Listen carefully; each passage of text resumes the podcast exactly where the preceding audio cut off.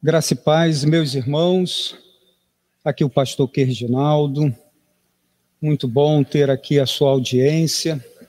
Obrigado, meu irmão. Que bênção, estamos aqui reunidos mais uma vez para o estudo.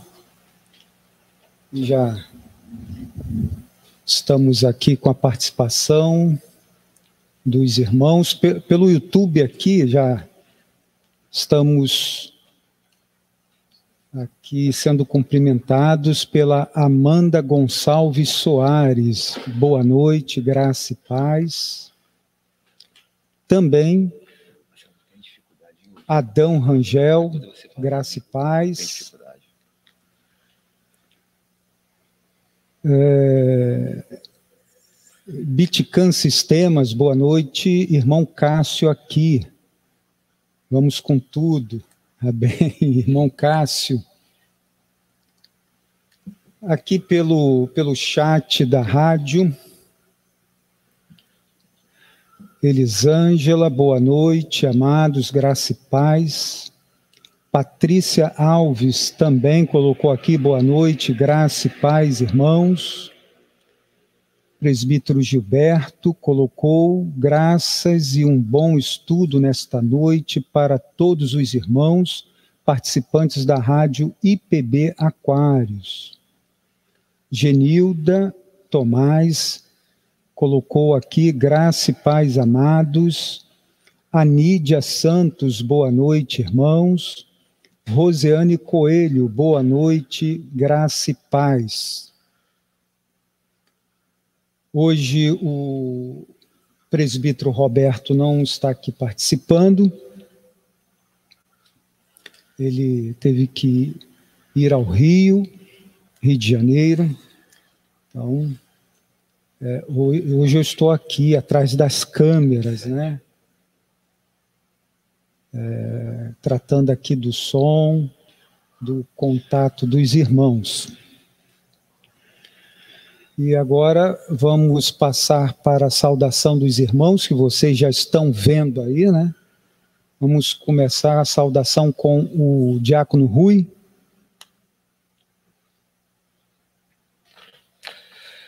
Boa noite, irmãos. Bom estar aqui com os irmãos. Saúde os irmãos com paz, misericórdia. Que Deus possa abençoar cada irmão que está nos ouvindo que Deus possa abençoar para que nós possamos ter uma noite de aprendizado, uma noite onde Deus seja engrandecido, uma noite onde nós possamos reconhecer esse Deus com a sua bondade. Também o nosso irmão Marcelo. Boa noite a todos, graça e paz, no nome de Jesus. Louvado seja Deus por mais uma uma quinta-feira, mais uma noite em que nós podemos estar aqui reunidos para estudar a palavra de Deus. Obrigado pela sua companhia, por você que está aí conosco. É, e que bom, fico feliz de poder retornar. Eu creio que será mais uma noite de edificação para a vida de cada um de nós. Vamos aprender, vamos crescer um pouco mais na graça do Senhor, no conhecimento da Sua palavra. Amém. Jorge Gonçalves. Amém, glória a Deus.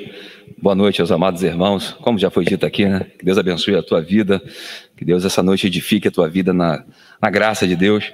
Hoje o tema é exatamente esse, né? A graça de Deus. Então acredito que esse estudo vai, né, além de promover o reino de Deus, vai acrescentar muito na minha, na sua, nas nossas vidas, na vida da igreja. Vai acrescentar muito. Então pega o seu papel, pega a sua caneta, vamos estudar, abre a escritura, vamos estar juntos aí meditando e Deus vai abençoar as nossas vidas por muita graça e por muita misericórdia. Esse é o tema. Que Deus abençoe. Que bênção, que maravilha. Dos nossos irmãos que estão aí nos acompanhando tanto pelo YouTube, pela rádio IPB Aquários. É, gostaria de saber se o som está chegando aí direitinho, deu para ouvir aqui os irmãos, os participantes.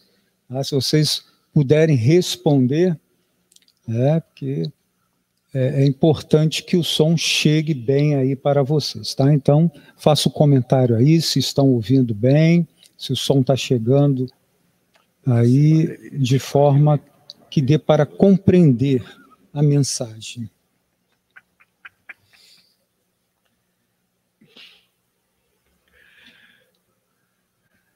A Nídia respondendo aqui que o som está ótimo. Maravilha que bênção. Eu não estou ouvindo o senhor bem, mas. Tá bom.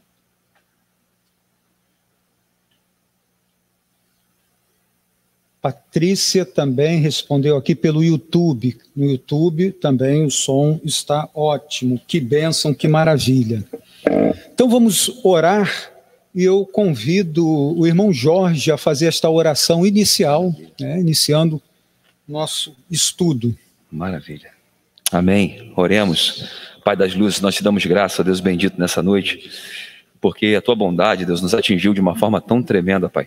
Nós que éramos indignos, ó Deus bendito, e a tua graça nos achou, nos encontrou.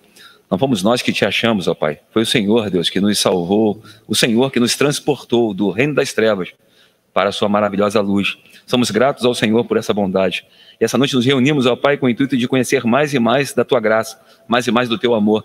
Amor este que já foi derramado, não será, já foi derramado em nossos corações por intermédio do teu Espírito. Pedimos ao Pai que teu Espírito venha iluminar os olhos do nosso entendimento, nos dando sabedoria, nos dando entendimento, conhecimento das Sagradas Letras, para que juntos, ó Pai, como igreja, possamos crescer. E que essa palavra, Pai, venha atingir não somente a nós, ó Deus, mas os ouvintes, ó Deus bendito, não somente esses que estão nos ouvindo agora, mas aqueles que hão de nos ouvir, aqueles que hão de acessar. Que essa palavra venha atingir, Deus, o coração dos teus filhos e filhas e que os teus filhos sejam fortalecidos. Abençoa, Deus, a nossa noite. Abençoa cada um, ó Deus, que está aqui, ó Deus bendito, fortalecendo na graça que há em Cristo Jesus. É o que nós pedimos em nome do Senhor Jesus. Amém. Amém. Abramos nossas Bíblias. Vamos ler em Tito, Epístola de Paulo a Tito, capítulo 3. Abra a sua Bíblia.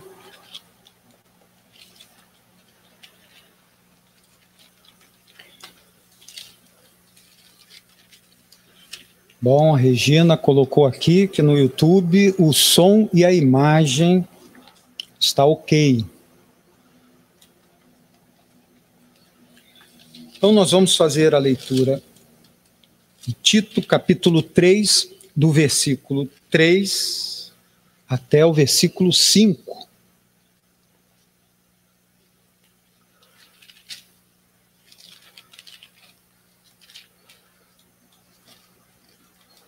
Diz assim a palavra do Senhor: Pois nós também outrora éramos nécios, desobedientes, desgarrados, escravos de toda sorte de paixões e prazeres, vivendo em malícia e inveja, odiosos e odiando-nos uns aos outros.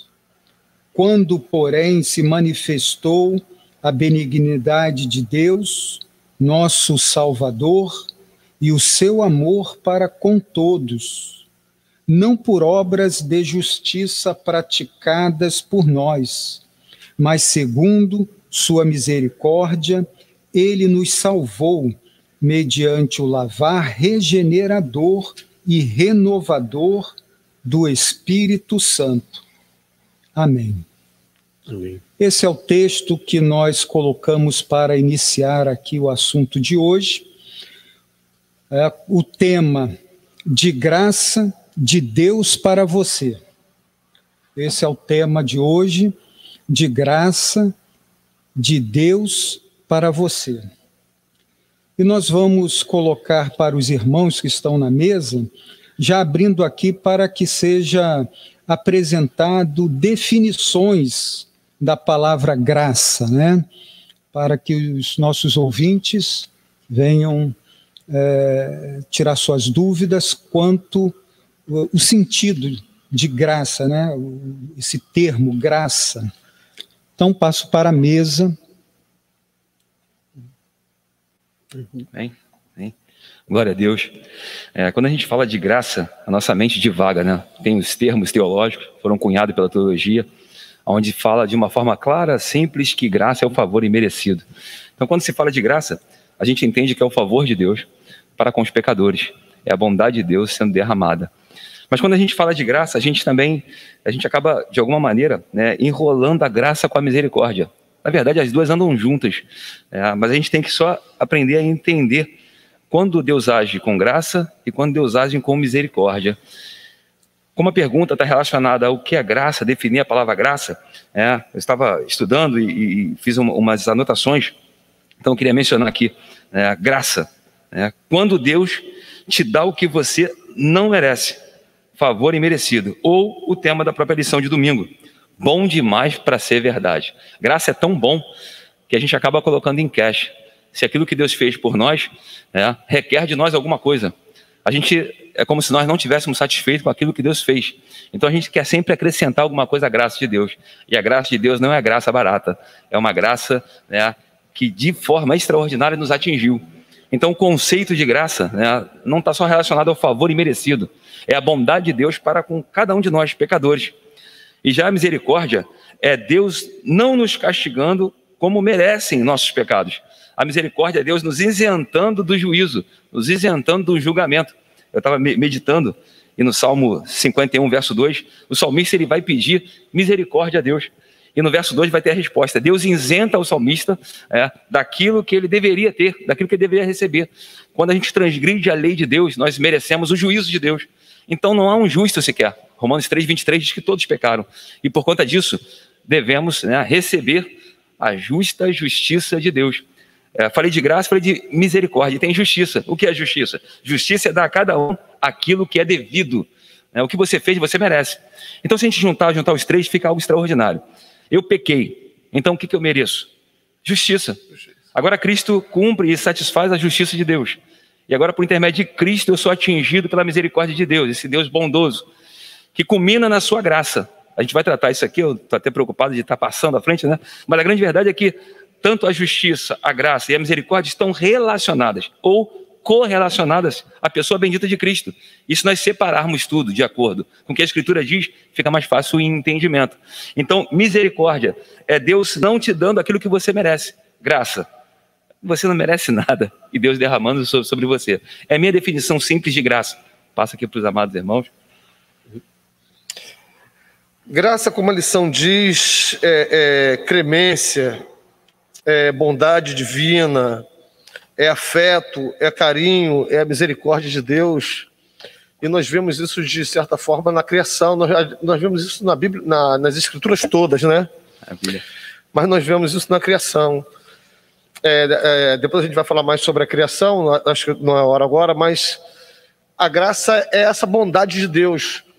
Nós vemos aí deuses é, no Antigo Testamento, nós vemos deuses que requeria crianças, né? É, é, era entregue crianças a eles. E nós temos um Deus generoso, um Deus que, que voluntariamente entrega seu filho.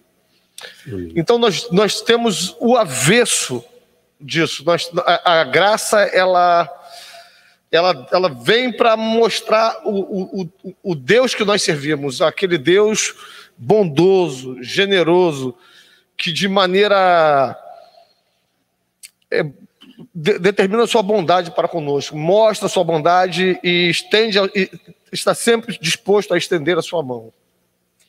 É, na verdade, quando nós comparamos o que é a graça e o que o Evangelho traz como o conhecimento da graça de Deus para nós, nós vemos a, a, a profunda diferença que existe entre o Evangelho, entre o Deus a quem nós servimos e de quem nós falamos, as religiões, as outras, as outras religiões e aos outros deuses, porque da, da definição que o Jorge colocou sobre a graça, sobre a misericórdia, a justiça, e como essa, esses três pontos, esses três atributos, essas três qualificações que pertencem a Deus, a forma como elas interagem, a forma como elas trabalham em favor da igreja, em favor do seu povo, Maravilha.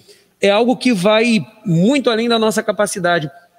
Ainda que nós possamos gastar aqui um bom tempo, gastar não seria a palavra, investir bastante tempo em colocar uma definição, nós ainda não conseguiríamos chegar à profundidade do que isso significa. Por quê? Porque da criação à restauração de todas as coisas é graça. Porque da criação até a restauração, o homem peca, o homem ele vai contra Deus, o homem transgride a lei e o Senhor vem Maravilha. com graça, vem com misericórdia, vem com justiça, mas tudo isso caminhando junto. No texto que nós lemos aqui de Tito, no capítulo 3, quando ele diz aqui no versículo 3, já começa a nos mostrar isso, porque ele diz que nós também outrora éramos nécios, desobedientes, desgarrados, escravos de toda sorte de paixões e prazeres, vivendo em malícia, inveja, odiosos e odiando-nos uns aos outros. Quer dizer, essa é a herança do pecado, essa é a herança da queda. A partir do primeiro casal, todos os homens estavam nessa condição. E é nesse ponto, nessa condição humana, que nós vemos a grandeza do amor de Deus, que traz graça, traz misericórdia, traz justiça. Porque quando ele diz que nós, e aqui, né, escrevendo a Tito, ele diz que nós éramos nécios, ele está dizendo que nós éramos incapazes, que nós não tínhamos conhecimento e nós não éramos e nós éramos incapazes. Ou seja, a condição do homem é de não ter capacidade de se chegar a Deus, e mesmo aqueles que conhecem a Deus tropeçam, caem, e o Senhor o tempo todo é Ele quem ergue, é Ele quem levanta, é Ele quem sustenta o homem. Então a graça é algo que nós vemos da criação à restauração, é o agir completo de Deus na história, tanto do Antigo como no Novo Testamento. Nós vamos falar um pouco mais a respeito disso, mas é nós termos esse conhecimento, e o, o, o mais importante nesse primeiro momento é isso: é conhecermos que realmente é algo tão grandioso de Deus que vai até além de tudo aquilo que nós podemos compreender. Perfeito, perfeito. Interessante que o Marcelo falou, de uma forma até além, né? Por quê? Porque a gente hoje vive é, e a gente conhece pela teologia. É, a gente resume no favor imerecido. Mas, teologicamente falando, é só um cunho, é, foi só uma palavra cunhada. A questão não é essa. A questão é que um Deus soberano, é, ele se entrega na cruz, é algo que está envolvido e é algo muito maior é algo que foge do nosso entendimento. Então, por mais que nós entremos aqui, vai faltar espaço, vai faltar tempo para estar é, tá falando a vai disso. contra Vai contra a, a, os deuses, vai contra as religiões, tanto do passado quanto do presente. Né? Que onde o, o, homem tem que ir a Deus, o homem tem que fazer alguma coisa e o homem precisa Está sempre, sempre fazer alguma sempre. coisa, fazendo alguma coisa, e no evangelho não, na graça não, a iniciativa é do Senhor. O Deus perfeito, o Deus grandioso que vem ao homem para resgatar, ele vem para salvar, ele vem para transformar. Se faz servo. Se faz sem servo. deixar de ser Deus, né? Se faz servo. É, um, é, é, é, é, grandioso demais. E quando nós conhecemos isso, nós só podemos nos render. Amém. Glória a Deus. Que benção, né? É, nós vamos passar três meses estudando esse tema sobre graça. É, é, é um assunto que né, a gente não vai né, é, é, esgotar ele em três meses, né, mas vamos aprender mais um pouco né, nesses três meses. Hoje nós estamos fazendo essa, essa introdução, mas vamos toda semana tratar de um assunto a respeito da graça de Deus. É um assunto importante para o cristão, é um assunto libertador. Né? É, mas percebemos que é, não é tão ensinado nas igrejas, né? não é tão trabalhado. Ao ponto de, quando a gente fala, vamos desenvolver um estudo, fazer uma série de estudos sobre graça, há várias pessoas interessadas, querendo conhecer, querendo participar da lição, porque não é sempre que nós temos. É, esse assunto tratado, né? E por que será, eu boto aí para a mesa, para os irmãos, por que será que é tão desprezado esse assunto, a graça, o tema sobre a graça? Eu penso que, pelo menos da minha experiência, né, aqui, aqui vai um pouco da minha experiência, eu penso que as pessoas elas têm dificuldade, as, as, igrejas elas têm dificuldade de lidar com a graça, porque as igrejas do nosso século elas procuram prender os seus membros é, é, é, com regras, com prender seus membros é, é, com ameaças, com dizendo para eles, olha, se você não fizer assim, se você não fizer assado, se, se as coisas não acontecerem dessa maneira, você vai para o inferno. tentando mostrar para as pessoas que depende dela a salvação, depende de cada uma delas. E isso era uma coisa que me frustrava muito lá fora, né? É, antes de eu ser presbiteriano, isso era uma coisa que me frustrava. Porque por mais que eu faça, eu não consigo chegar ao padrão, a, né? Ao padrão que Deus requer. Então, acho que a graça, uma das coisas que eu, que eu percebo que a graça não é falada é porque as igrejas determinaram prender, de, determinaram segurar os seus membros a partir de pôr um peso neles. Se você não tiver aqui no culto de quarta-feira, você não recebe a bênção. Se você Perfeito. se as coisas não funcionarem assim, tal coisa não vai acontecer. Isso Sete é uma semanas. coisa que é. E, e, e, tem essa questão dos propósitos, né? Que quando termina um propósito tem que fazer outro, porque se você não tem, se não houver um propósito, a pessoa foge, a pessoa sai. E eu acho que a graça ela é boa nisso. A graça ela me prende, porque quando eu olho um Deus que criou o sol, hoje eu quase cheguei é, é, lá na cachoeira, né? Cheguei, pertinho e voltei. E quando eu olho aquela mata, quando eu olho o sol, quando eu olho a natureza que Deus criou, eu vejo que Deus criou aquilo para mim. Deus coloca ali Adão e Eva generosamente. Deus vai criando e vai dizendo, e, e, e era bom, e era bom, e era bom, e era para você. E aí começa o pecado, começa ali, né? Quando o homem decide ouvir mais o diabo a serpente do que o que o próprio Deus, do que os seus olhos viam. O homem estava no paraíso e queria um pouco mais ouvindo a serpente. Fala, Jorge. Não, tô, tô e, e graça, graça é algo tão maravilhoso uh, dentro daquilo que você falou, Rui, que acontece o que nós vemos a palavra, a palavra falar. O homem perde o jardim, mas a promessa de Deus no final da história é a restauração de, de todas as coisas. Né? O, o, a promessa de Deus no fim da história são novos céus e nova, nova terra onde habita a justiça. E a promessa foi feita no jardim, né? Exatamente, a promessa feita já no jardim.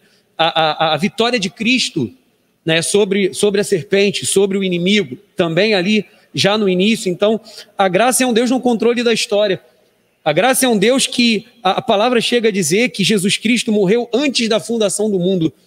Na sua sabedoria infinita, o Senhor conhecia o coração humano, sabia da queda, é claro que Deus sabia, e antes mesmo da queda, ele já tinha providenciado o, o Salvador, ele já tinha providenciado Cristo, aquele que é o nosso redentor. Então, quando o, o Rui coloca aqui, eu acho que isso é uma experiência comum a todos nós, essa nossa incapacidade, essa nossa pequenez que nós sentimos, né, de conseguir fazer aquilo que, que, que, é necessário e nos frustramos às vezes com, com as nossas falhas, com o nosso pecado, mas isso faz com que nós possamos entender que é só pela graça.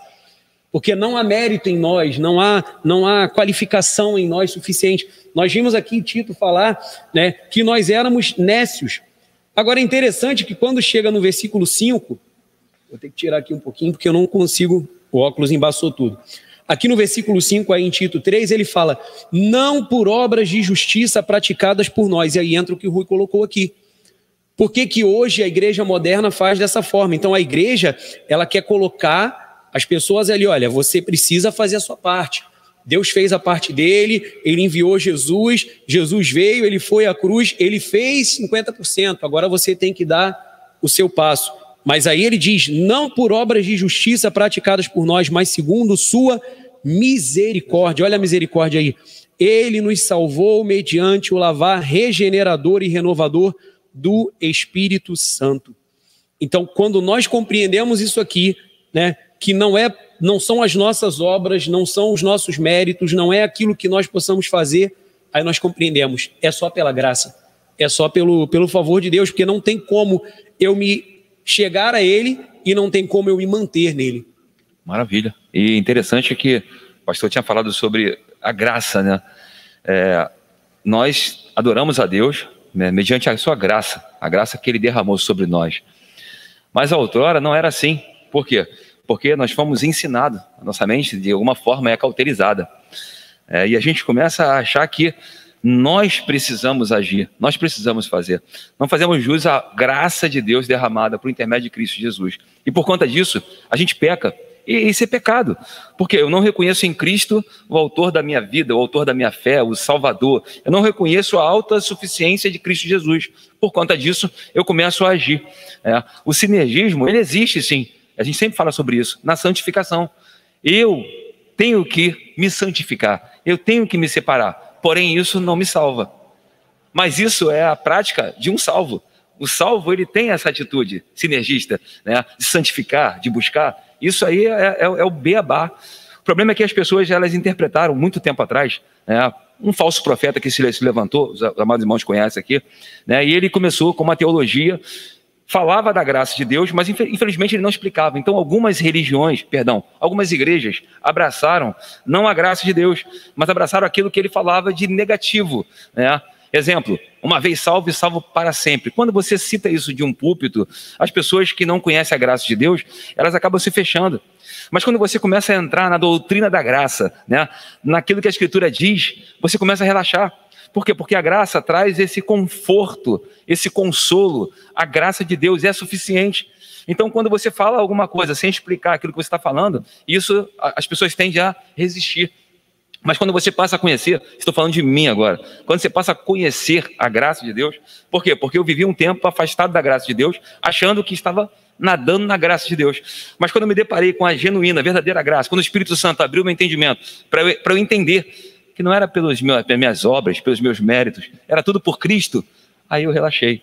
Além de chorar, né, que eu chorei, chorei, chorei muito, quando eu entendi a graça, por intermédio de um livro, estava lendo um livro de Spurgeon, é, O Eleito de Deus, quando eu comecei a ler esse livro, ao, ao término do livro, eu, eu, terminei o livro pedindo perdão a Deus. Senhor, me perdoa, Senhor, me perdoa porque eu pequei contra Ti. As pessoas, elas estão servindo a Cristo, mas pecando contra Cristo, justamente no entendimento da graça, fazendo da graça uma graça barata. E a graça não foi barata. Alguém né, sofreu na cruz do Calvário.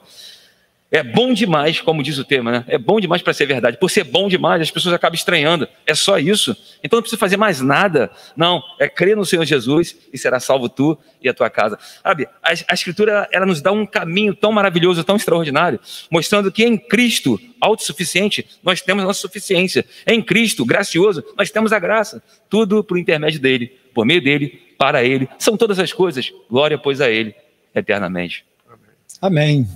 Que bênção. A Nídia colocou aqui: a graça é quando Deus nos dá o que não merecemos. E a misericórdia é quando Deus não dá o que merecemos. Quanto aí ao castigo, né? É.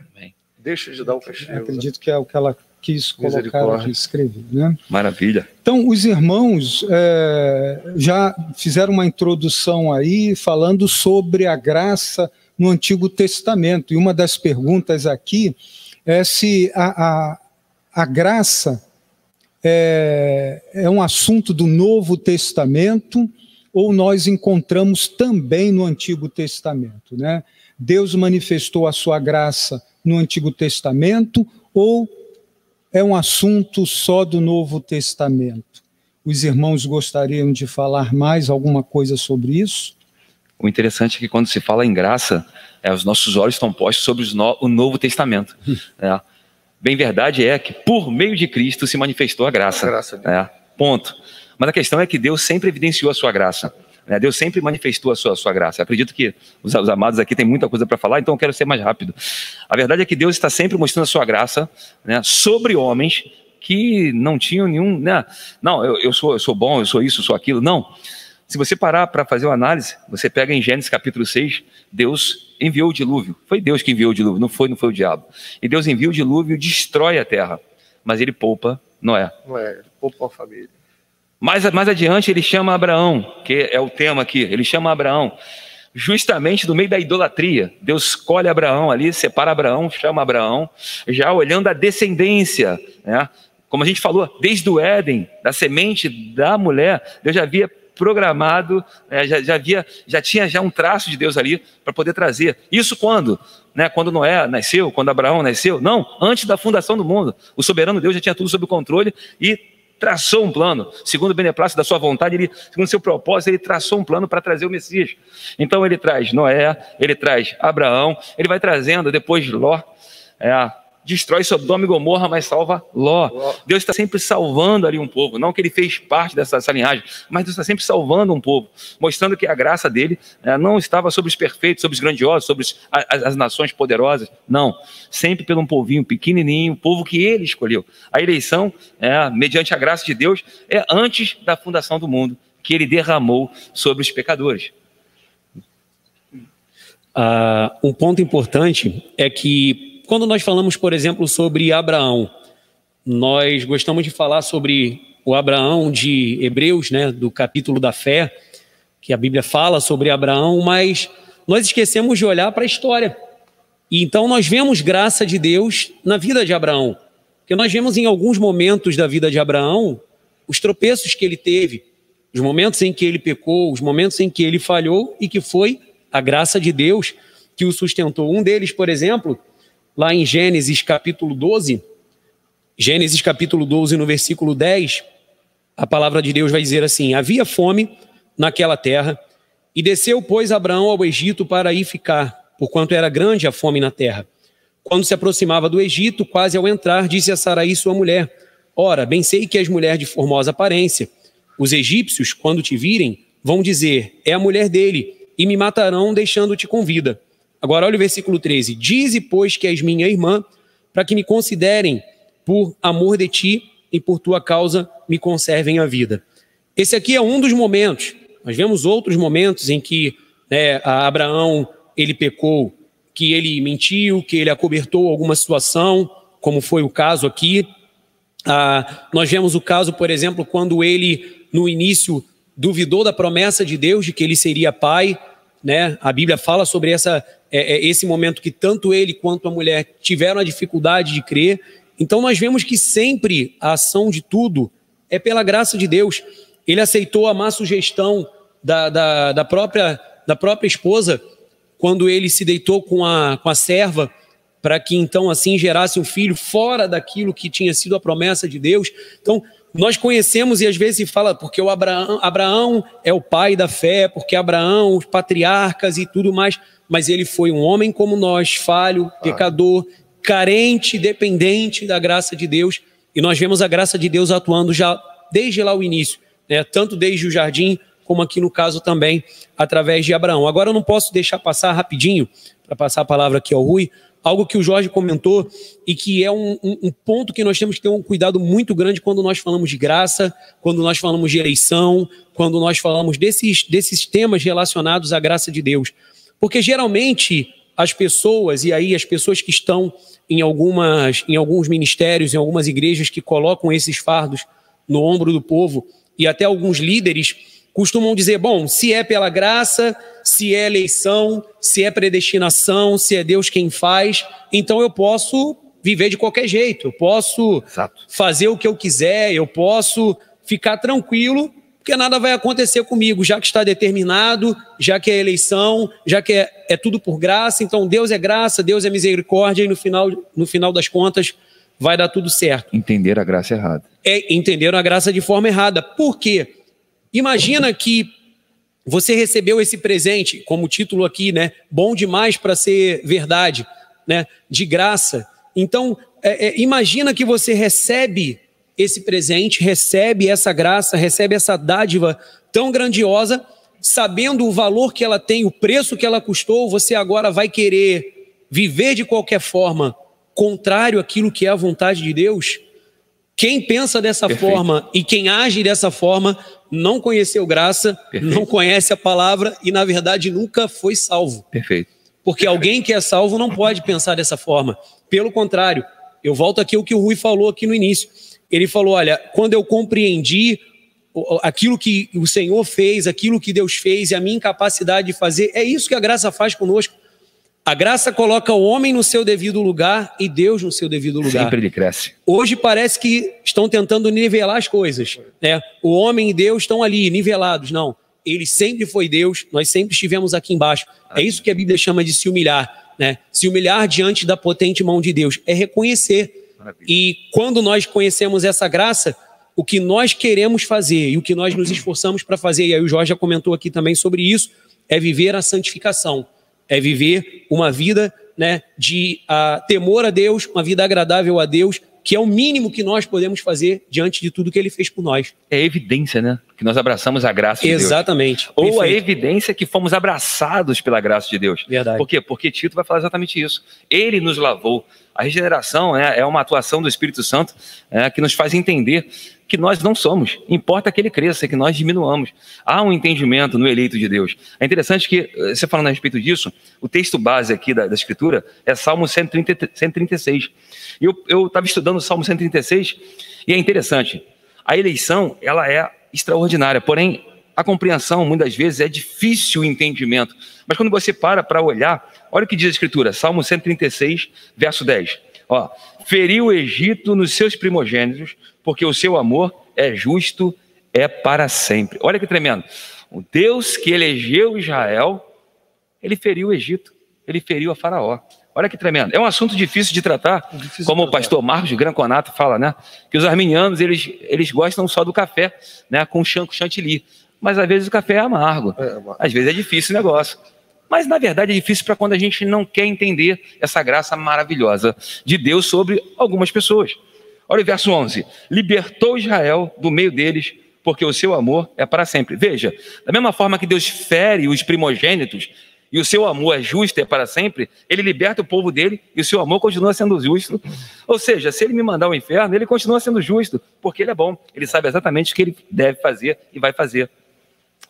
Deus, em sua infinita graça, mandou seu filho para a cruz, para morrer em nosso lugar olhando da perspectiva de Jesus, ele sofreu por nós. E nós podemos ser esse canal de graça também, né? Nós podemos, Deus ele nos usa para é, é, é, abençoar o nosso irmão, agraciar o nosso irmão. Eu fico pensando na vida de José do Egito, que é entregue pelos irmãos para ir pro, é, é, ali vendido como escravo, vai para o Egito, sofre e eu vejo a história assim, a história direcionando as coisas. Deus colocando José naquela situação porque ele queria salvar o seu povo é, da fome. Não é isso? Profundo demais. Então você vê a graça de Deus, ela é muito maior do que as nossas mesquinharias, do, do, que, as, do que as nossas, do que a nossa pequenez. Deus, Deus quando nos dá a lei, ele não nos dá a lei de, de forma para que nós possamos, é, puxa vida, eu sou obrigado a, a, cumprir a lei. Não, a lei é uma coisa, é, a lei é a manifestação da graça de Deus para que nós não possamos errar.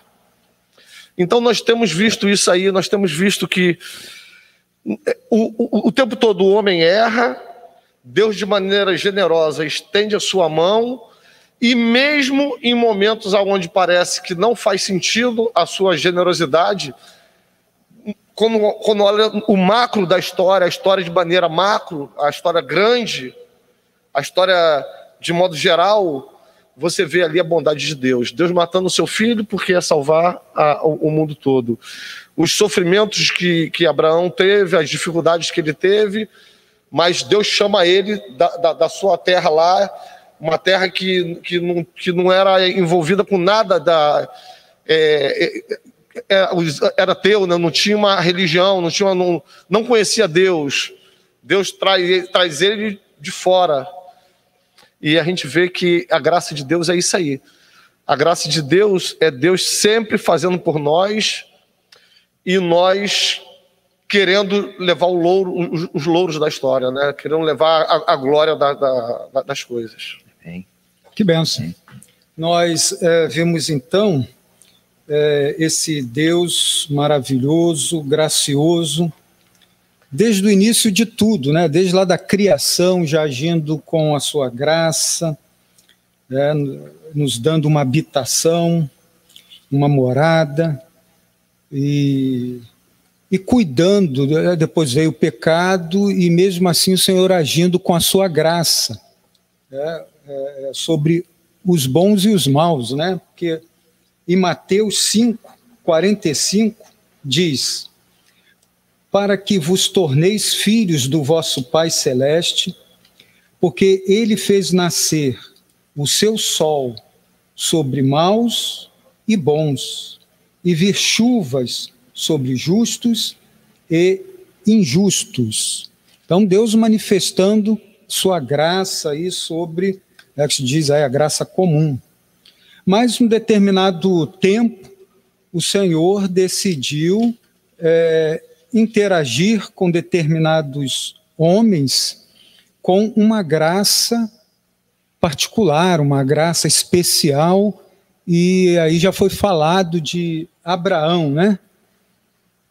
Visitou Abraão, que depois se tornou Abraão, né? mudou o nome. E nós vimos aí a graça de Deus agindo na vida de Abraão, mesmo sendo errante, né? pecador, como o Marcelo colocou bem aí.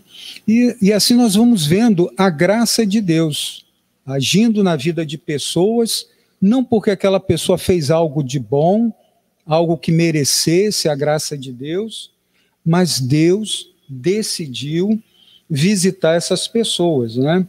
E aí diz assim: Deus, apesar a, a, pergunta de agora, né? Deus, apesar de ser gracioso com todos os seres que criou, decidiu devotar uma bondade especial a alguns homens, mesmo estes não merecendo. Como a graça divina se manifestou na aliança firmada com Abraão. É, essa aí é uma questão para a gente tratar aqui também aquele pacto, aquela aliança que Deus fez com Abraão. Os irmãos poderiam comentar também sobre esta aliança? Na realidade, é, o Rui entrou justamente na hora que eu ia entrar, e obrigado, Rui, por ter entrado na hora que eu ia entrar. Justamente porque caiu exatamente aqui. É, eu falei sobre a respeito do. Como o Marcos Granconato, né, ele é terrível, Marcos Granconato, ele fala sobre o chantilly do bolo, né, que tem uma corrente teológica que quer só o chantilly do bolo. O problema não é o chantilly, é o café, é café amargo. Se você pegar aqui no mesmo salmo que eu estava lendo, Salmo 136, olha o que diz: Libertou Israel do meio deles, porque o seu amor é para sempre. Veja bem, com mão forte, braço estendido, porque o seu amor é para sempre. Verso 13, preste atenção. Dividiu o mar, ó, dividiu no meio o mar vermelho, porque o seu amor é para sempre. Veja o que Deus fez. O que esse Deus grandioso, gracioso fez. Ele abre o mar vermelho para o seu povo passar. Mas o mesmo Deus que abre o mar vermelho para o seu povo passar, olha o que esse Deus faz, verso 14: fez passar Israel no meio dele, porque o seu amor é para sempre, ou a sua bondade. 15, ou misericórdia. 15, lançou o Faraó e o seu exército no mar, porque o seu amor é para sempre. Querido, é o mesmo Deus. Hebreus 13, 8 diz que ele é o mesmo ontem, hoje e eternamente. Mas ele fez isso com Israel porque Israel era bonzinho. Não, era o pior não era uma nação forte, não era uma nação obediente, era o pior. Mas aprove a Deus manifestar o seu amor, a sua misericórdia, a sua graça. É bom, é bom, é bom falarmos também que a palavra graça, ela não está, ela não tem origem nem, nem no hebraico e nem no grego. É uma palavra latina, gratia. E quando a gente traz a palavra graça, tanto para o hebraico quanto para o grego, ela tem, tem, a mesma conotação no hebraico e grego: bondade e amor. Ou seja, Deus manifestou o seu amor e a sua bondade para com Israel, sem Israel merecer. Assim é nos nossos dias. O Deus de ontem é o mesmo Deus de hoje. Eu não sei porque as pessoas têm tanta, né, acham tão complexo esse assunto. Não tem complexidade alguma. Desde ontem é o Deus de hoje e será o Deus de amanhã. Ele é imutável. Esse é um dos seus atributos, atributo da imutabilidade. Ele não muda, ele é inalterável. Ele é o mesmo. Então, por conta disso, ele continua escolhendo, ele continua buscando homens. Por quê? Porque todos pecaram. Aprove o Senhor prover a sua salvação. E como é que eu sei né, que isso está acontecendo? É porque eu crio na sua palavra, tenho prazer na sua lei. E nessa lei, eu medito dia e noite, nessa lei, eu não me desvio nem para a direita nem para a esquerda. Foi aquilo que o nosso amado irmão Marcelo falou. Se eu vejo que existe um Deus santo, um Deus justo, e ando de forma totalmente é, contrária a esse Deus, logo eu não entendi nada da graça de Deus, a graça ficou barata para mim porque eu não, eu não entendia. E a prova clara e a evidência exata que eu estou em Cristo é que eu sou uma nova criatura. As coisas velhas passaram. Deus continua o mesmo com a sua eleição, escolhendo. Ele escolheu Israel, ele escolheu a igreja, a igreja é Israel passado e hoje é Israel espiritual. Então Deus continua escolhendo. A questão é: eu faço parte desse povo, eu faço parte desse corpo. Se eu faço parte desse corpo, é Paulo diz que toda, toda junta, né, toda é, ligada, bem ajustada, cresce no conhecimento de Cristo. Há prazer em mim em conhecer mais e mais do meu Senhor. Esse Senhor que ama com amor eterno, inigualável, incomparável, é um amor extraordinário. Esse é o amor do nosso Deus que é derramado por intermédio de Cristo Jesus. Amém? Um dos pontos que, um dos pontos que me chamou a atenção, e eu aqui até coloquei uma, uma pergunta, é um dos pontos que tem aqui no estudo, diz o seguinte: a história de Israel é uma coleção de momentos em que o povo de Deus transgrediu a sua lei.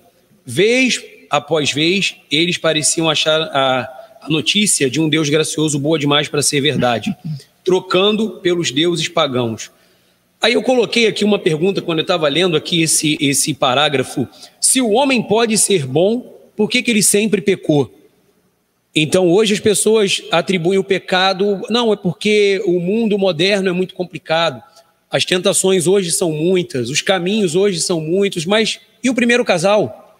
Estava no jardim de Deus, estava num local perfeito, com a graça de Deus ali abundante, com tudo para eles, com o arbítrio, com o livre-arbítrio, com a, a condição de escolher, com uma condição de decidir escolher errado. E aí as pessoas falam: bom, mas eu não tenho culpa, eles foram os nossos representantes. Eu, quando falo desse assunto, eu costumo brincar que se fosse o Marcelo e a Amanda, que é o nome da minha esposa, que estivessem lá, nós íamos fazer a mesma coisa. Se o primeiro casal fosse eu e ela, nós íamos fazer a mesma coisa que Adão e Eva fizeram. Então, não é, é, não, não é mérito nosso, não há mérito em nós. Eu coloquei aqui essa pergunta porque a história de Israel vai mostrar isso diversas vezes e como Deus foi paciente com Israel. Nós vamos ver os profetas, nós vamos ver Deus levantando reis, nós vamos ver Deus levantando juízes, nós vamos ver em vários momentos Deus falando, Deus chamando o povo ao arrependimento e o povo com dura cerviz, como muitas vezes a palavra vai dizer, né, que não se curva, que não se dobra.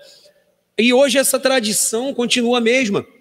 Que chega na igreja, as pessoas dizem: bom, agora você precisa aceitar Jesus, você precisa escolher, você precisa, você, você, você. E como? Isso não mudou. Se o primeiro casal não conseguiu, se Abraão não conseguiu, se uh, os patriarcas, se Israel não conseguiu, como que hoje eu posso conseguir? Não tenho condições. Eu dependo totalmente da graça. Isso faz com que a graça seja ainda mais Abundante. maravilhosa e mais grandiosa. E aí a gente tem uma. No bojo aí vem uma série de outras questões doutrinárias, porque a gente aí já, já entra por outro caminho, só para comentar aqui que eu não vou entrar nesse, nessa questão. Mas se sou eu quem escolho, então sou eu que decido, então eu posso perder. Exato. É, não, se eu Nesse sou aspecto, falho, é. eu sou pecador, então eu que decido, eu que escolho, eu que aceito. Nesse aspecto. Então eu também posso perder. Verdade. Mas se o preço foi o sangue de Jesus, então a segurança, né, o selo é o próprio Cristo que vai, que vai trazer. Eu acho interessante porque a Bíblia vai dizer que o Espírito é o penhor né? É a garantia. Então nós estamos falando de uma garantia, de uma, de uma certeza, do princípio ao fim. Algumas pessoas às vezes acham que o que vai acontecer no fim dos tempos é uma batalha entre o bem e o mal. Né? Vocês já viram provavelmente essa, esse tipo de, de é, é, relato aí popular, que há uma batalha entre o bem e o mal. Irmão, não há uma batalha entre o bem e o mal. A batalha foi vencida na cruz do Calvário. A palavra diz que o Senhor Jesus expôs a ignomínia, a vergonha, o desprezo o inimigo, triunfando sobre ele na cruz. Então a cruz foi a vitória, não tem mais batalha entre o bem e o mal. Aqueles que são de Cristo, as ovelhas, estão nas mãos do Pai, das mãos do Pai ninguém vai poder arrebatar. A graça é um dom de Deus, né? Existe uma, uma, uma batalha assim, nossa, né? É, uma, é, muito, sim, sim. é muito triste quando você vê nas igrejas, né? Não vamos falar o nome, né? Por ética, né? Nas, nas igrejas, quando você bota assim, a batalha Deus contra o diabo, né? Deus versus o diabo. Nossa, nosso Deus já venceu, né? Como se eles pudessem medir forças, né? É como se como fosse, se fosse né? possível. Né? Comparar é, um ao outro. Vai ser, uma adversário. vai ser uma batalha até o fim, e aí vamos ver por pontos quem é que vai vencer. Imagina. Essa, essa teologia da batalha, né? Eu acho que acabou passando bastante, né? Mas eu lembro dessa época, era uma época bem. Hoje em dia ainda existe, né? Mas eu lembro quando a gente quando a gente via as igrejas envolvidas nisso, era, era muito difícil ver, como se é, limitando Deus e dando superpoderes ao. Mas ao hoje diabo. é assim mesmo. Quando a gente não conhece a eleição, o que, que a gente fala? O diabo está levando todos para o inferno. É como se Deus estivesse perdendo. Não, Deus hum, tem os seus. Exato. Deus conhece os seus, Deus guarda os seus, Deus protege os seus, Deus começou a boa obra nos seus e até né, a sua vinda, ele vai aperfeiçoar. Deus tem os seus, como ele falou. Né? A segunda Timóteo, Paulo fala sobre isso, ele tem os seus, ele selou os seus. Está selado, irmão. Você está selado. É por isso que se você não entender bem isso, a gente acaba caindo numa heresia. Ah, então se eu estou selado, eu posso fazer o que eu quero. Eu estou com o texto aqui aberto exatamente por isso. Não, estou selado, então eu posso fazer o que eu quero. Olha o que Paulo diz em Romanos 6. Depois de explicar 3, 4, 5, ele fala sobre isso aqui. Então, qual seria a conclusão? Paulo diz: devemos continuar pecando a fim de que a graça seja mais, mais abundante, mais ressaltada? Ele diz: de maneira nenhuma. De maneira nenhuma. Loucura. Quem entendeu a graça de Deus não vive de forma, né, é, é, é, de qualquer forma, de qualquer maneira, não, pelo contrário, entendeu a graça de Deus, ele vive de acordo com a graça de Deus. É, Pedro fala isso na né, 1 de Pedro, capítulo 1, 13 ao 16. Ele diz: se, né, se aquele que te chamou é santo, seja santo em todo o vosso proceder. Ou seja, santidade não é você ficar num lugar, não, não isso é loucura. Né? Santidade está relacionada a separar. Você entende que você é santo porque você foi separado separado para uso exclusivo do Senhor, para o louvor da sua glória, para o louvor da sua graça. Ele nos separou e nos comprou. Nós somos povo de Deus. Ponto. Isso basta. Amém. É um assunto maravilhoso, né? Falar sobre a graça. E a gente vê então que graça é um assunto tanto do Antigo Testamento como do Novo Testamento, não pode ser desprezado. Temos que nos aprofundar e nós estamos dando esse início hoje. Uh, domingo que vem vamos tratar sobre a questão do pecado. Né? Honrados é o tema, honrados, desonrados, agraciados, condenados, mas alcançados pela graça. Então, domingo, já vamos dar uma olhada sobre a questão do pecado. O ser humano pecou, né? E aqui nós vimos então a graça no Antigo Testamento, mas a lição também foi para o Novo Testamento, né? A questão aí é, é, da, da manifestação da graça no Novo Testamento, a graça se torna inseparável do Cristo. Nossa, é a quinta é pergunta. Né? Por que no Novo Testamento a graça se torna inseparável do Cristo? Eu quero fazer a leitura aqui em João, João capítulo 1. É o meu texto, já está até aberto. Versículo 17 diz assim: Porque a lei foi dada por intermédio de Moisés. A graça e a verdade vieram por meio de Jesus Cristo. Os irmãos gostariam de comentar? No versículo 14, pastorzão. Olha o verso 14. João, ele. Né, João Batista está tá falando aqui. João, o apóstolo está escrevendo, João Batista está falando. Olha o versículo 14. E a palavra se fez carne e habitou entre nós só o fato da palavra se fazer carne, isso é graça. Por quê? Porque a palavra, a palavra graça no antigo no, no hebraico é charis. É interessante que tem dois tipos de graça, pastor. Eu buscando charis, caris. São dois tipos de graça: graça de dar, boa vontade de dar, e graça de amor, benevolência. Então a palavra que aparece aqui ó, diz assim: se fez carne, ele se, ou seja, essa palavra até é difícil você pronunciar no, no hebraico, tabernaculou, ou seja, Deus tab, tabernaculou. Deus eterno habitou né, em carne humana, vestiu carne humana, um pote de barro. Ele habitou num pote de barro. A palavra se fez carne e habitou entre nós, tabernaculou. Vimos a sua glória, a glória como o unigênito do Pai, cheio de graça e de verdade. Veja que o texto está corroborando o verso 17 de João, capítulo 1, cheio de graça e de verdade. Não é que não havia graça, havia manifestada a graça de Deus. A diferença é que agora a graça se manifestou em pessoa. Vamos colocar dessa forma, né? Se personificou. Agora a graça veio habitar entre nós, a graça né, saiu da sua glória sem deixar de ser Deus, mas veio andar aqui, nesse mundo imundo, sabe? Veio se entregar por pessoas imundas, indignas, pecadores. E qual o nome disso? Graça, amor, bondade. É a efusão da graça. Olha o que ele diz, verso 15. João testemunha sobre Jesus e exclama dizendo: Este é aquele de quem eu disse. Olha o que João fala. Ele, o que vem depois de mim, tem a excelência, porquanto já existia antes de mim. João está mostrando aqui que ele é eterno. Ele veio depois, mas ele é antes. Meu filho, um dia estudando com meu filho, ele falou: Ah, pai, como assim? Eu expliquei isso para ele. Jesus, ele é antes. Por isso que o Verbo se fez carne. O Verbo não foi carne. Se foi carne, foi criado. Não, ele se fez carne. Ele era Deus. Porque se ele fosse, verso 16, e da sua plenitude, eu dei aula sobre esse texto aqui, três meses, só no versículo 16. Olha o que diz: e da sua plenitude, a palavra plenitude, tanto no grego, no hebraico, quanto no latim, é o chanô, pleonasso, pleorama ou pleroma, é completude, plenitude, totalidade. Olha o que diz o verso 16. E da sua totalidade, todos nós, todos nós quem? Não é eu, na sua, né, sou subapóstolo, não. Todos nós está referindo à igreja. Todos nós temos recebido graça sobre graça. Por mediante quem? Jesus. Por quê? Porque aqui é um refutar. Né? Os judeus esperavam em Moisés. Só que Moisés, no capítulo 18 de Deuteronômio, já havia profetizado que o que viria seria semelhante a ele. Porém, Hebreu vai falar que é superior a Moisés. Olha que lindo. Verso 17 entra o que o pastor falou. Porquanto a lei foi dada por intermédio de Moisés, mas a graça e a verdade vieram através de Jesus. Jesus foi né, o manifestar, o revelar, né, foi a plenitude das plenitudes que transbordou essa graça, ou seja, trouxe salvação. Salvação mediante ao seu sacrifício, porque no verso 29, o próprio João diz: no dia seguinte, João viu a Jesus que vinha caminhando em sua direção e disse: Eis o cordeiro. Deus prepara o cordeiro. É interessante que o texto de Salmos, né, Salmo 2, Salmo 8, vai falar que é, Trouxeram ovelha, Deus não quis, mas preparou um corpo. Antes da fundação do mundo, um corpo foi preparado. Aqui está o cordeiro, cordeiro que tira o pecado do mundo. Qual é o nome disso? Graça. Porque para tirar o pecado do mundo, só meio, né, só por meio da eficácia do sangue. E esse sangue, como alguns né, dizem, né, é para todos. Não, se é para todos, você não pode rejeitar esse sangue. Então a expiação foi tão completa, tão perfeita, que esse sangue tem eficácia sim sobre aqueles que creem, sobre os eleitos.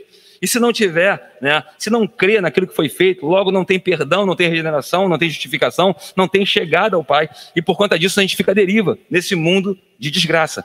Mas mediante a graça de Deus, aprove o Senhor colher os que creem para a salvação. Então, por intermédio de Jesus, ele se manifestou trazendo graça a todos, todo aquele que crê. Louvado seja Deus. E aí a gente pegando um gancho aí no que você comentou, imagina que se a salvação, então, se essa graça vai depender da minha vontade de aceitar ou de rejeitar, então, na verdade, Jesus não morreu efetivamente para salvar ninguém.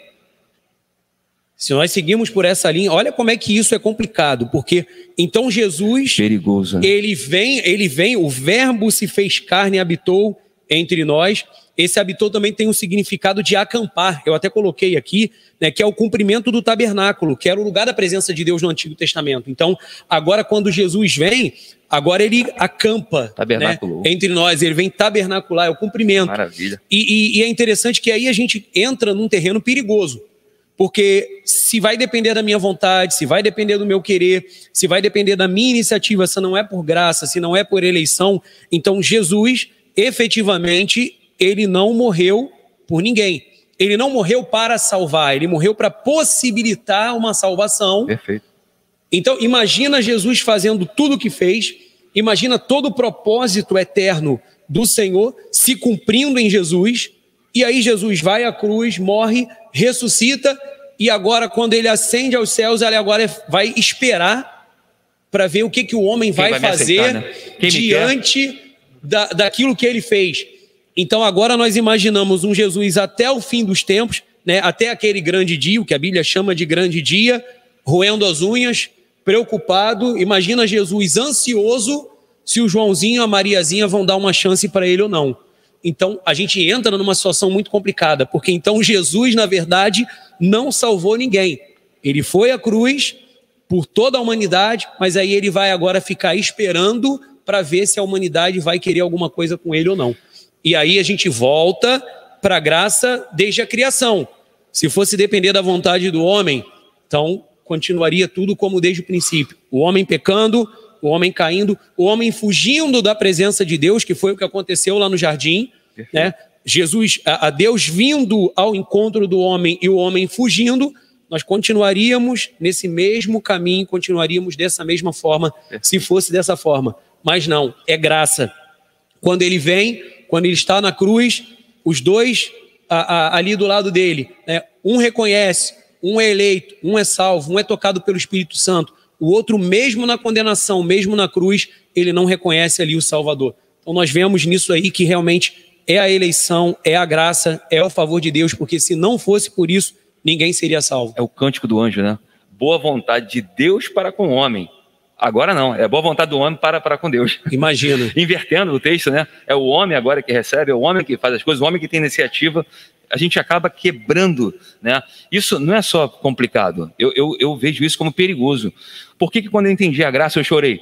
porque eu vi o pecado que eu estava cometendo na minha atitude para com Deus, na minha pregação, na minha exposição, na minha refutação, né? tentando refutar a homens, quando na verdade eu estava refutando a própria Escritura. Como que se refuta a Escritura? Paulo diz que contra a verdade, né? 2 Coríntios 13, verso 8, contra a verdade, você não pode. E a gente com o nosso coração endurecido, com a mente tenebrecida, batendo de frente com a verdade de Deus, resistindo até que a graça irresistível chega. E quando a graça irresistível chega, não tem jeito.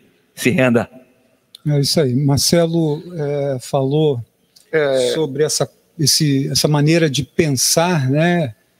É, do, do, que a, a salvação está na mão do homem, o homem é que decide, e aí Exatamente. Cristo morreu em vão, né? É o que a Bíblia diz né, em Gálatas 2, 21. Não anulo a graça de Deus, pois se a justiça é mediante a lei, segue-se que morreu Cristo em vão. Amém. É. E um outro texto aqui que nós estamos agora vendo a graça em Cristo, né? Após fazermos essa essa reflexão sobre a graça no Antigo Testamento, em Romanos capítulo 3, Romanos capítulo 3, versículo 23 e 24 diz assim: Pois todos pecaram e carecem da glória de Deus sendo justificados gratuitamente por sua graça, mediante a redenção que há em Cristo Jesus. Nós já, já, já são 20 e 41, né? avançamos já bastante no horário. É, podemos parar por aqui, fechar? Uh, os irmãos gostariam de fazer comentários sobre Romanos 3, 21, 23 e 24?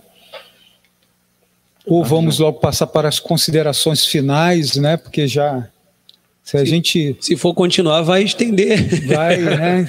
Aí vamos é. embora no horário. Se não for entrar em mais comentários. Rui, quer começar, Rui? Fazer as considerações finais, falar o que de repente você queria falar e a gente interrompeu? Não, não interrompeu, não. Eu estava com a Bíblia aberta aqui num texto que me chama muita atenção, que é aquele texto que Jesus é apresentado no templo e Simeão, ele, ele pega Jesus no colo e diz que agora os meus olhos viram a tua salvação, a qual preparaste diante de todos os povos, luz para a revelação aos gentios. Você vê que Jesus foi rejeitado por muitos, né? Muitos. O povo de, de Israel o rejeita.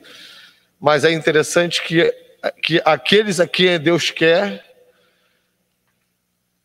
consegue receber Jesus gostoso no braço e, e, e eu vejo um pouquinho em cima é interessante que diz que, movido pelo Espírito, ele foi ao templo. Quer dizer, é sempre obra de Deus. Maravilha. É sempre obra de Deus. Simeão estava em algum lugar, movido pelo Espírito, ele vai ao templo, já velho, e ele ali pega Jesus no colo, apresenta, abençoa, e ele olha e, e vê eu estou com aquele que vai salvar o mundo na mão. E teve gente que teve ao lado de Jesus e deixou escapar essa oportunidade. Não depende de mim. É generosidade de Deus. Maravilha. Eu vejo isso o tempo todo, eu vejo isso até nas minhas dificuldades. Eu vejo Deus trabalhando para que eu esteja perto deles. Você falando assim, né? Se algum, algum, algum irmão do fogo, né? Vai acabar pegando esse texto aí pregando até sobre isso, né? É irmão, não, perde a oportunidade, pega Jesus no colo. Já pensou? Não dá ideia, não. Não dá ideia, não. Quando, na verdade, é ele que nos toma pela nossa mão ele direita e diz: Tu és meu, né, cara? É. Tu és meu. Glória a Deus.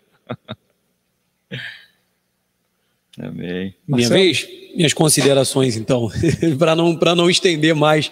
A gente tem muita coisa aqui para falar e o assunto é. Eu nem sabia que era consideração. É, não, não, eu vou fazer a mim depois você termina. É, na verdade, é um assunto é, inesgotável, tanto para nós aprendermos quanto para falar dele.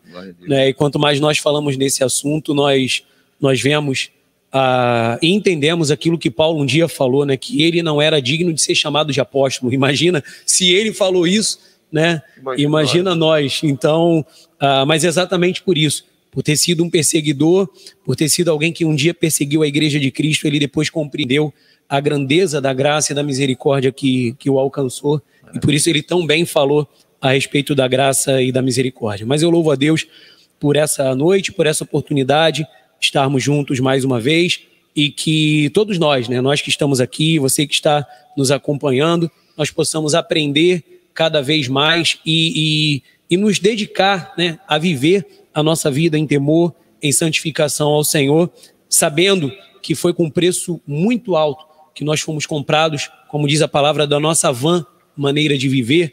Então hoje nós precisamos ah, valorizar isso através da santificação, né, dando honras e glórias a Deus tudo aquilo que ele fez por nós. Muito bom poder estar aqui com os irmãos, espero poder voltar na, nas próximas quintas-feiras, nos próximos estudos, e teremos muito mais né, para falar, para aprendermos juntos da palavra do Senhor.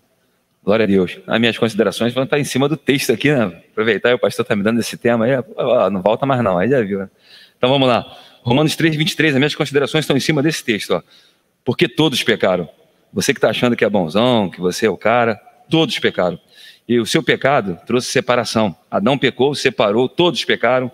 É, como o pastor explicou, o pastor David explicou muito bem, né, não foi a forma genética, né, por intermédio do sangue, é uma confusão de, de Salmo 51, 5, 6, né, em pecado me concebeu a minha, a minha, minha mãe. Isso é uma confusão, quando na, na, na verdade aqui está falando que todos, todos pecaram. Agora do verso 24. Sendo justificado, meu irmão, isso é motivo de sobra de você louvar, adorar, exaltar, glorificar, uhum. sabe? É, é, dançar na sua casa. Dançar diante de Deus, porque fomos justificados. Agora, o que, que eu fiz para ser justificado? Quanto eu tive que pagar? Né? Qual foi a campanha que eu tive que fazer? Né? Eu tive que ficar de joelho? Quantas velas eu acendi? Qual, qual, é a, qual é a igreja que eu tive que subir de joelho para poder ser justificado? Querido, essa graça foi manifesta. Ele diz, sendo justificado gratuitamente. Foi de graça, querido, por sua graça, mediante a redenção que há em Cristo Jesus. Ele é o nosso redentor. Ele é aquele que nos resgata, ele pagou né, por intermédio do seu sangue, ele nos resgata, ele fez todas as coisas para o louvor da sua glória. Então, as minhas considerações estão em cima desse texto aqui. Querido, nós fomos justificados, ou seja, ele nos tornou justo. Aleluia. Nos deu acesso. Hoje você tem acesso direto ao Pai. Hebreus capítulo 10, 19 até o verso 23 diz isso, nós temos acesso direto ao Pai. Você não precisa de nenhum intercessor poderoso, não precisa de um, nenhum apóstolo ou sumo sacerdote para estar buscando a Deus. Você tem o dever, é, direito, e faz isso com alegria, claro, de chegar diante de Deus exaltando ao Senhor. Por quê? Porque por intermédio da sua graça nós fomos regenerados, justificados, santificados, purificados, tudo para louvor da sua glória. Deus abençoe a sua vida, obrigado. Deus abençoe a sua vida em nome de Jesus. Que bênção. Chegamos ao final. Domingo, às nove horas da manhã, vamos estar aqui na Igreja Presbiteriana de Aquários. Convidamos você a estar conosco, participando. Vamos estar estudando o assunto sobre graça né? e vamos estar focado sobre a questão do pecado, né? todos os seres humanos nasceram com uma natureza pecaminosa e que se manifesta em atos que ofendem a Deus. E por isso dependemos tanto da graça perdoadora e santificadora do Senhor. Se você desejar estar conosco, será bem-vindo. Vamos estar encerrando, eu vou. É, olha, bastante irmãos aqui participaram. Agradeço os comentários, coloquei aqui no vídeo que vai depois ficar ali salvo no YouTube, né? Genilda Dantas colocou aqui Efésios 2, versículo 8. Tá? Anderson Oliveira colocou: Estou aqui ao, é, do lado vendo a live do meu irmão abençoado Marcelo. É, meu irmão Anderson. É. Um abraço.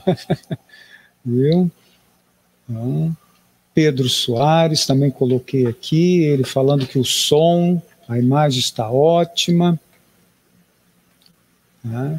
Vamos encerrar aqui então, vamos pedir que o irmão Marcelo esteja fazendo a oração final, uh, orando pelos nossos ouvintes, orando por aqueles que ainda não conhecem a graça de Deus, ainda estão presos em sistemas religiosos que lhe fazem sofrer e não viver né, a vida espiritual, a vida de fé, como o Senhor Jesus Cristo ensinou. E também pedindo pelos enfermos. Amém. Vamos então falar com Deus, onde você estiver agora. Se você puder, curve a sua cabeça, feche os seus olhos. Vamos falar com o nosso Pai. Senhor bendito, santo e poderoso, louvamos ao teu nome, engrandecemos a ti, ó Deus, pois tu és digno de todo louvor, de toda adoração. Te agradecemos por essa noite em que podemos falar um pouco mais dessa graça tão preciosa e tão maravilhosa, que nos surpreende e que também nos constrange, Pai, porque nós reconhecemos o teu favor em todo o tempo não só sobre a história do princípio ao fim, como na vida de cada um daqueles que lhe pertencem. Também sobre todo o mundo, Pai, porque nós falamos de graça salvadora, mas também de graça comum, que é o teu favor sobre mesmo aqueles que ainda estão distantes do Senhor. Por isso, Deus, te louvamos, porque aprove ao Senhor nos chamar, aprove ao Senhor transformar a nossa vida tirar o nosso coração de pedra e colocar um coração de carne onde as tuas leis estão escritas, gravadas, e fazer de nós novas criaturas. Nós não poderíamos nascer de novo sozinhos. Nós não poderíamos nos achegar a Ti, Pai. Nós fomos chamados, fomos atraídos, fomos resgatados. São esses termos que a Tua palavra nos, nos traz para falar da obra que o Senhor fez por nós. E nós nos a, a, alegramos nisso te louvamos por isso e reconhecemos o teu favor sobre as nossas vidas. Que esse favor, Pai, que essa graça, que essa revelação através do teu Espírito Santo possa alcançar nessa hora o coração daqueles que ainda não te conhecem verdadeiramente, que quem sabe tem vivido uma graça superficial, que quem sabe tem se encostado nessa palavra achando que podem viver de qualquer forma. Não, Pai, nós fomos chamados para ser santos. A tua palavra diz que nós fomos preparados para boas obras, que o Senhor preparou essas boas obras de antemão para nós andarmos nela. É o que diz a palavra em Efésios. Então, que o teu Espírito Santo possa convencer do pecado, da justiça e do juízo e trazer salvação, Pai, àqueles que estão nos acompanhando. Abençoa também a vida daqueles que estão enfermos, daqueles que estão enfrentando, Pai, lutas na sua saúde. Nós sabemos que o Senhor é aquele que cuida o Senhor é aquele que pode afofar o leito na enfermidade. Então, que o teu socorro, que a tua mão, que o teu poder e tua graça venha sobre a vida desses também que estão enfermos. Obrigado por tudo. Nós te louvamos e oramos ao Senhor no nome de Jesus. Amém.